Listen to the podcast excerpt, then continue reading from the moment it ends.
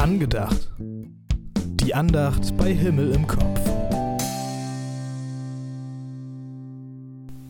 Durchkreuzte Pläne. Hä? Wer ist das? Um diese Uhrzeit, dachte sie und legte eine Hand über ihre Augen, um in der blendenden Mittagssonne besser sehen zu können. Sie ging langsam weiter auf den Brunnen zu und hoffte, dass es niemand war, den sie kannte oder der sie kannte. Sprich mich nicht an, sprich mich nicht an, halte es in ihren Gedanken, als sie sich näherte und bewusst zu Boden schaute. Der ganze Sinn, in dieser Affenhitze Wasser holen zu gehen, bestand doch darin, niemandem zu begegnen. Warum sitzt da jetzt einer? Bitte, gib mir zu trinken. Jetzt hatte er es doch getan, aber er war ein Fremder, und so ließ sie sich auf das Gespräch ein.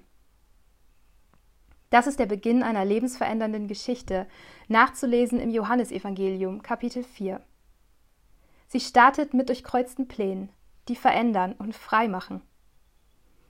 Die Frau kommt mittags zum Brunnen, dann, wenn alle anderen Mittagspause machen.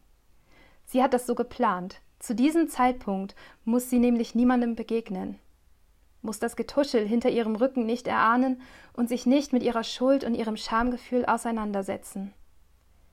Aber an diesem Tag ist sie nicht allein am Brunnen. Jesus sitzt dort ganz allein in der Mittagshitze, um die Pläne dieser Frau zu durchkreuzen. Ich bin mir sicher, dass er das genau so geplant hat, dass er auf sie wartete. Sie unterhielten sich. Ein theologisches Gespräch am Brunnen im Nirgendwo. Und am Ende? Am Ende rannte eine begeisterte und befreite Frau voller Freude in ihr Dorf zurück und trommelte die Leute zusammen damit auch sie diesem Jesus begegnen. Sie rannte zu genau den Leuten, denen sie zuvor aus dem Weg gehen wollte. Ich liebe diese Geschichte, weil sie mich gespannt macht auf die Unterbrechung und Begegnung, die Gott mit mir geplant hat. Manchmal brauche ich es, dass Jesus mein Leben durchkreuzt, meine Pläne durchkreuzt, weil er noch viel bessere Dinge zu bieten hat.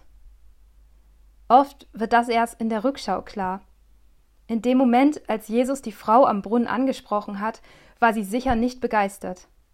Aber in der Rückschau war das vermutlich einer der besten Momente ihres Lebens. Wenn ich an diesen Sommer denke, dann höre ich von vielen Plänen, die auch durchkreuzt wurden. Und manches macht mich traurig. Diese Geschichte macht mir aber Hoffnung, dass Gott für diesen Sommer trotzdem Begegnung geplant hat und dass sie uns begeistert zurücklassen werden. Gott spricht uns Folgendes zu in Jeremia 29, Vers 11. Denn ich weiß genau, welche Pläne ich für euch gefasst habe, spricht der Herr. Mein Plan ist, euch Heil zu geben und kein Leid. Ich gebe euch Zukunft und Hoffnung. Amen. Das war angedacht. Die Andacht bei Himmel im Kopf.